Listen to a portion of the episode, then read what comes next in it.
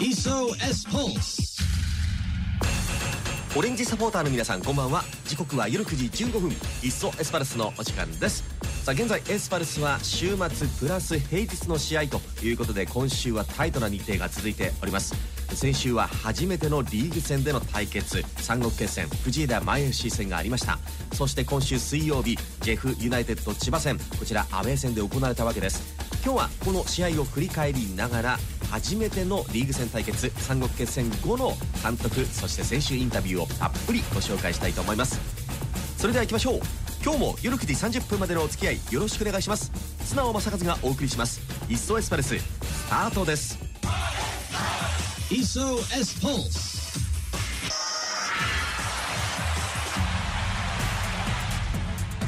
いっそエスパルス。まずは先週土曜日ホームアイスタで行われました。初めてのリーグ戦対決。三国決戦。藤枝前 FC 戦振り返っていきましょう。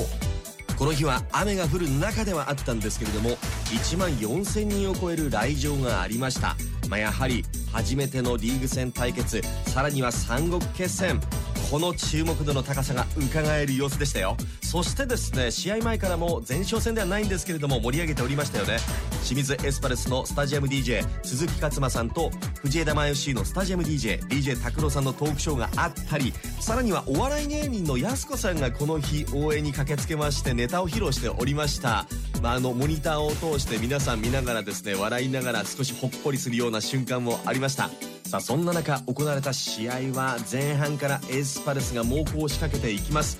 チアゴ・サンタナ選手カルリーニュス・ジュニオ選手そしてチアゴ選手の負傷交代で代わりに入った北川光也選手。そしてですね北爪健吾選手の得点4対0で前半折り返していきます。さあこの勢いで後半どうなるのか期待感があったんですが後半は1点藤枝のペースということでエスパルス守る時間帯が多くなっておりました。しかし72分にカルリーニョス・ジュニオ選手が追加点を決めて試合は終了。エスパルス5対0で勝利となりました。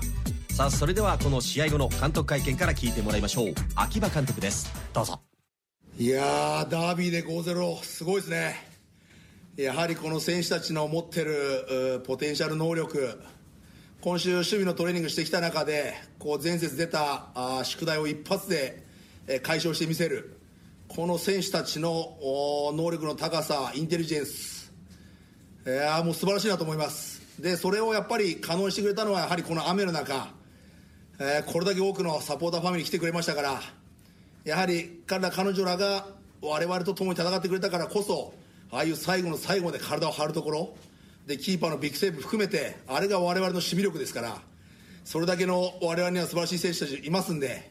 え本当にもう快勝だったなっていう僕にとっては多少劣勢に皆さんに見えたかもしれないですけどもしっかりとゼロで抑えてみせるまあいい守備練習になったなっていうえーこういう苦しい中だろうが何だろうがゼロでこう耐えしのげるだけのこの我慢強さみたいなものが今後必ず昇格する上では大事になってきますからいつもいつもいいゲームじゃないですしでもまあ5-0なんであのコールドみたいなもんなんで非常にダービーをこんなゲームで戦いを終えるなんていうことはめったにないと思いますから非常に、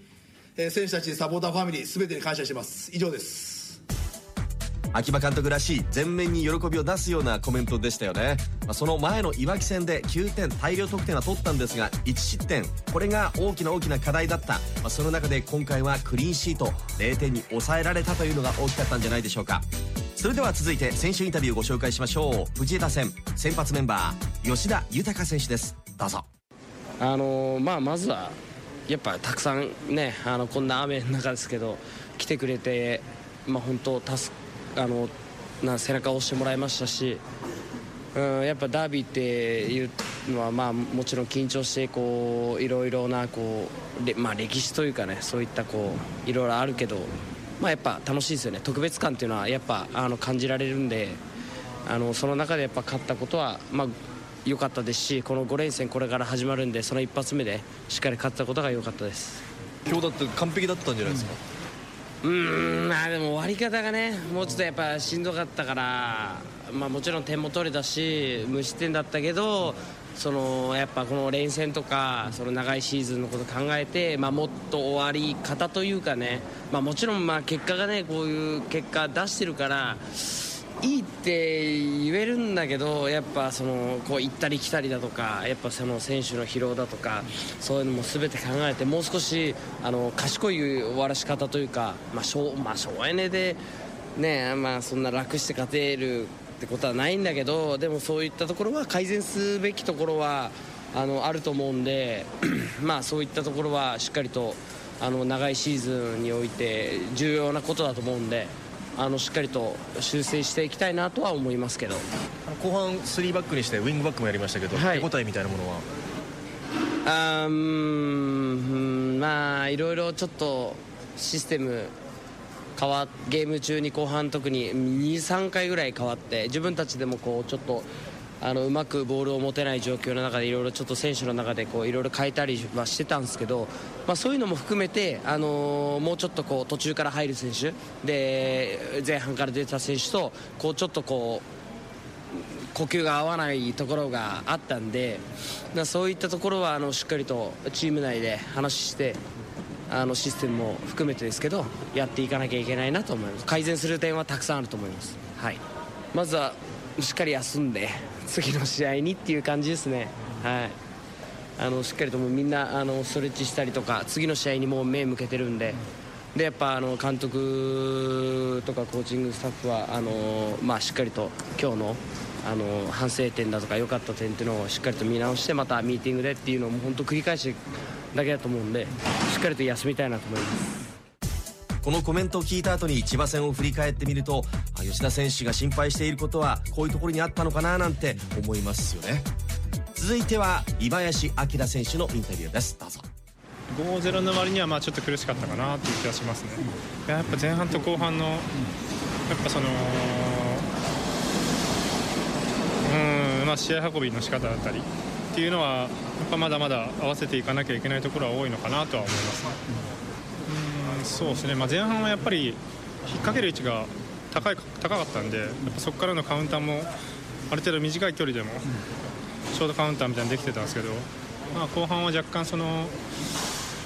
取る位置が低くなっちゃった分やっぱ前に出ていく距離も長くなったような気はしますし、まあ、そもそものその引っ掛ける回数が減ってしまったっていうのはあると思うんで、まあ、決定機は何回か作ってはいるんですけどやっぱそこを決めきれないっていうのも、まあ、ある程度相手がやっぱりこうなんとかして来ようとさせてしまった要因の一つかなとは思いますね。やっぱ前回1失点してるんでもうとにかく何でもいいからゼロで終わりたいっていうのはやっぱみんなの中であったんでそれはやっぱりみんなの今日の姿勢の中ですごい現れてたんで、まあ、そこはまあ収穫かなとは思うですね、うんまあ、相手がリスクかけて枚数かけてくるんで、まあ、どっかでズレは作られてたんですけどそれでもやっぱりその際のところをしっかり寄せきる部分だったりキーパーにいかに有利な状況でシュートを打たせるかっていうのが、まあ、今日に限って言えば、まあ、できてたのかなと思いますね。そうですね、まあ、今日の相手は、まあ、やっててちょっと J1 に近いようなこうコンビネーションだったり技術の高さがある選手が多かったので、まあ、こういう相手に対してやっぱゼロで抑えれたっていうのは、まあ、しかも攻撃的だったしねあの良かったと思うんで、まあ、これをベースにしていきたいなっていうのと、まあ、あとは90分通してのマネジメントをもうちょっとこだわってその結果がゼロだったっていうのをこれから増やしていきたいですね。この流れをずっと切らさないようにするのが今は本当に大事だと思いますしやっぱ夏場ってすごい勢いって大事だと思いますし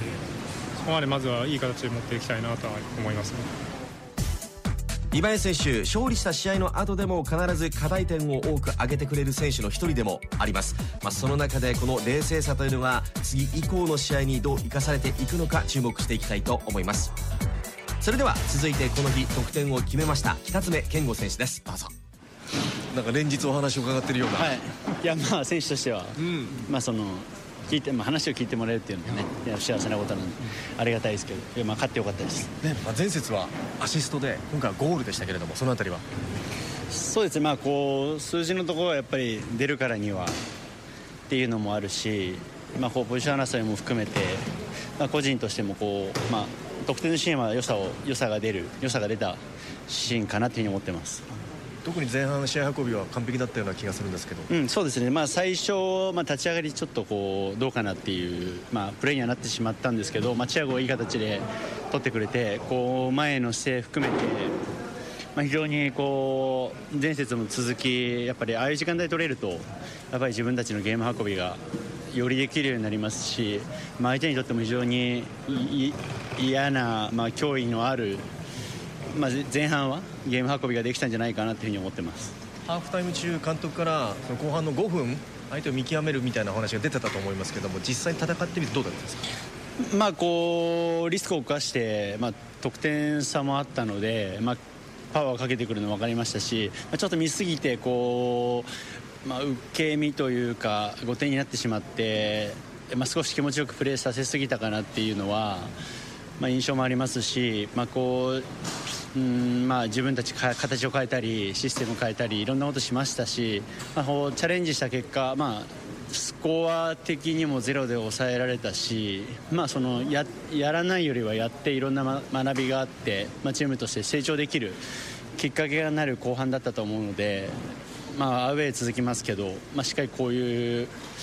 ゲームでも勝ちきれたことは評価できますし、まあ、こうどんな相手でもしっかり相手を見極めることやっぱりまだまだ必要なんだなと思いましたし、まあ、自分たちも足りないからこそ、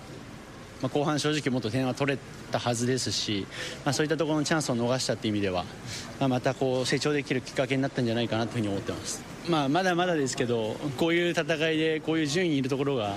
まずはサポーターの方に見せられたっていうのは良かったと思ってるし、まあ、ここから、まあ、あとは僕たち上に行くだけだしもう本当に正直強いチームになりつつあって。対戦相手にも、まあ、脅威だとは思うので、もう本当にサポーターの皆さんもホームでも上でもあの喜んでもらえるようなあのサッカーと結果をもたらせるようにしたいなと思います。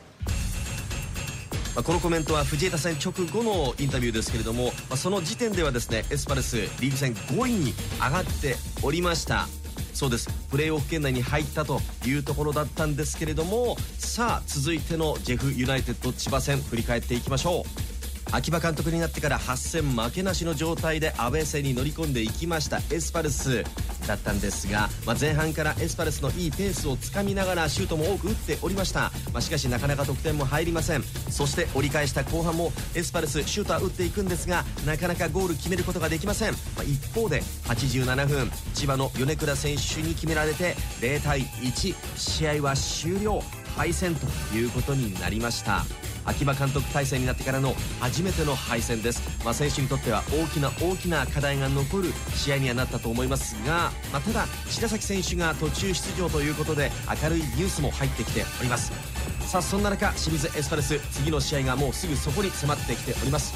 あさって日曜日にアウェーで町田との対戦となります。現在8位のエスパルスオレンジサポーターの皆さん選手の応援声援よろしくお願いいたします。それでは今日はこの辺りで。素直正和がお送りしてきました「いっそエスパルス」また来週。